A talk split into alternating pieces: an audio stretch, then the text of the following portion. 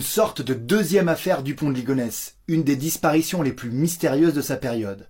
Je vais te parler de l'affaire du docteur Godard, et comme d'hab, à la fin, je te présenterai un élément étrange qui ouvre de nouvelles pistes. On est dans la région du Calvados en 1999, le mardi 31 août, et le docteur Yves Godard décide subitement d'annuler toutes ses consultations et d'aller emmener ses enfants, Camille 6 ans et Marius 4 ans, pêcher au bord d'un étang. Le lendemain, il va acheter des produits de nettoyage et des serpillères. Ok, chelou. Et emmène toute sa petite famille au port de Saint-Malo pour louer un voilier et faire une croisière de 5 jours. Jusque-là, ça a l'air cool. Le jour d'après, des douaniers approchent le bateau et font un contrôle de routine.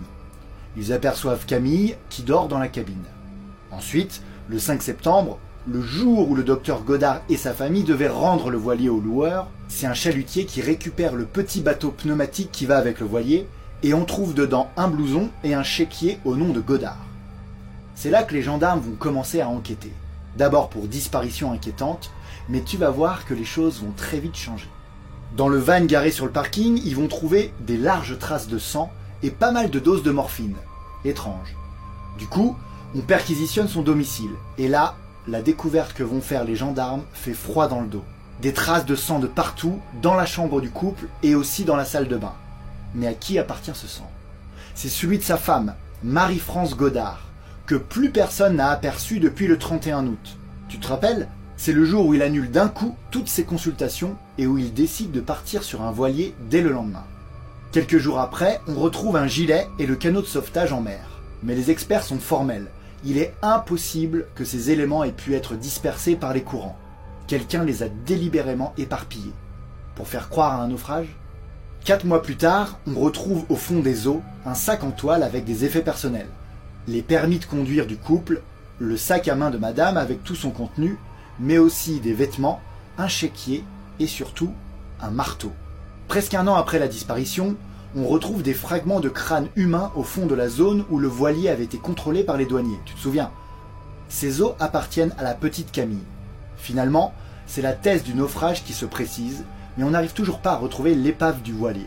Mais à partir de là, l'affaire prend un tournant très étrange. Huit mois après ça, ça fait donc deux ans que toute cette histoire a commencé. Une promeneuse retrouve la carte professionnelle du docteur sur une plage. Et alors là, c'est le défilé des cartes de crédit une deuxième dix jours après, une troisième trois mois plus tard, et une autre après quatre mois, et enfin une cinquième et dernière cinq mois après avoir retrouvé la première. Et le tout sur la même plage. Et le plus étrange, c'est que la police scientifique indique que ces cartes ont séjourné dans l'eau très peu de temps. Mais rappelle-toi, si c'est un naufrage qui a eu lieu en 1999, elles auraient dû avoir passé deux ans dans de l'eau de mer. Comment expliquer ça? Du coup, on pense que le docteur Godard est passé sur cette plage pour se débarrasser de ses cartes. Ou alors, il avait un complice. On est maintenant 7 ans plus tard, en 2006. Et là, au fond d'une fosse au large, on découvre deux os, un fémur et un tibia. Et devine quoi? Ils appartiennent tous les deux au docteur Godard. L'enquête est bouclée immédiatement, car on estime que Yves Godard est mort. On n'a jamais retrouvé ni l'épave du bateau, ni les corps de sa femme et du petit Marius, et pas les restes de Camille et du corps du docteur. Bon, le truc fou que je n'arrive pas à m'expliquer, c'est qu'on retrouve encore deux ans plus tard, en 2006, devine, ouais, c'est ça, une nouvelle carte sur la fameuse plage. La carte de mutuelle de Godard. Ce qui a eu pour effet de relancer l'action en justice. Mais depuis, plus rien. Et c'est un non-lieu définitif qui est prononcé dans cette affaire en 2012. Et c'est presque 13 ans jour pour jour après la disparition de la famille Godard. Bon alors c'est quoi cet élément étrange qui vient éclairer cette affaire d'un nouveau jour? Eh bien, ce sont les connexions du docteur Godard avec une association, une sorte de syndicat qu'on appelle la CDCA, dont il était un membre très actif.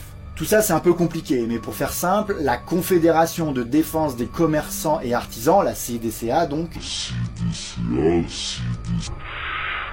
se battait pour qu'ils ne soient pas obligés de cotiser à la sécurité sociale française. Et en gros, elle leur permettait de faire des montages fiscaux pour exiler les entreprises dans des endroits où tout ça est moins cher, voire inexistant. Et tu sais quoi?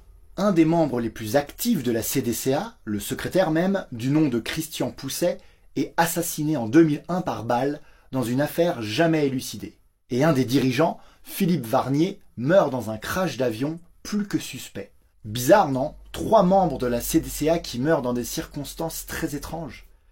Et pourtant, cette piste n'a jamais vraiment rien donné, mais le mystère reste entier. Allez, je te laisse avec ça, et si tu as des théories sur l'affaire Godard, hésite pas à les mettre en commentaire, je veux lire toutes vos conclusions. À la prochaine, ciao